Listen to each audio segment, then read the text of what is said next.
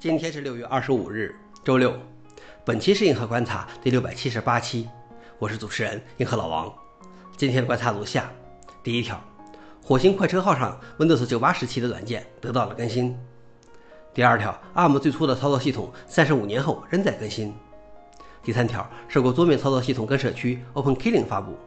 下面是第一条，火星快车号上 Windows 九八时期的软件得到了更新。欧洲航天局于二零零三年发布的火星快车号已经运行了近二十年。火星快车号包括两个部分：火星快车号卫星与小猎犬二号登陆器。不过，小猎犬二号后来失去了联系。卫星上的火星地下和电离层探测高级雷达 Mars 是二零一八年在火星上发现巨大的地下液态水层的关键。该软件使用的是基于 Windows 九八的开发环境。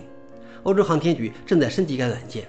新的软件将使 Mars 开启的时间延长五倍，并在每次通过时探索更大的区域。这就像是发射了近二十年后，火星快车号上有了一个全新的仪器一样。消息来源：Word。老王点评：看来 Windows 九八一直运行的也挺好。那么微软为啥让大家一直升级呢？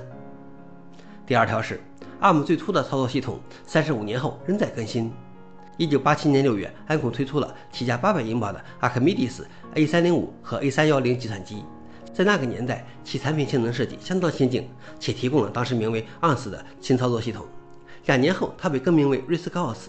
如今，RISC-OS 的一个分支仍然支持安孔时代独特的二十六位模式，当然，目前只能运行在模拟器中。另一个分支是为三十二位的 ARM 芯片设计的，并于二零一八年开源。如今，它还在继续维护更新。近日发布了一个源自 OpenBSD 的新 TCP/IP 站，带来了对 IPv6 的支持，但它目前还不支持 WiFi，以及不支持多核处理器技术 SMP。消息来源：Register。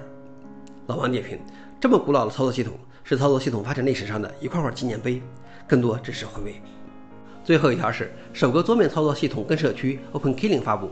昨日，麒麟软件联合普华、中科方德、麒麟信安、作新新支点、新定操作系统创新中心等发起了中国首个桌面操作系统跟社区 OpenKilling 社区。所谓跟社区，是指基于 Linux 内核和其他开源组件而构建，不依赖上游发行版的社区。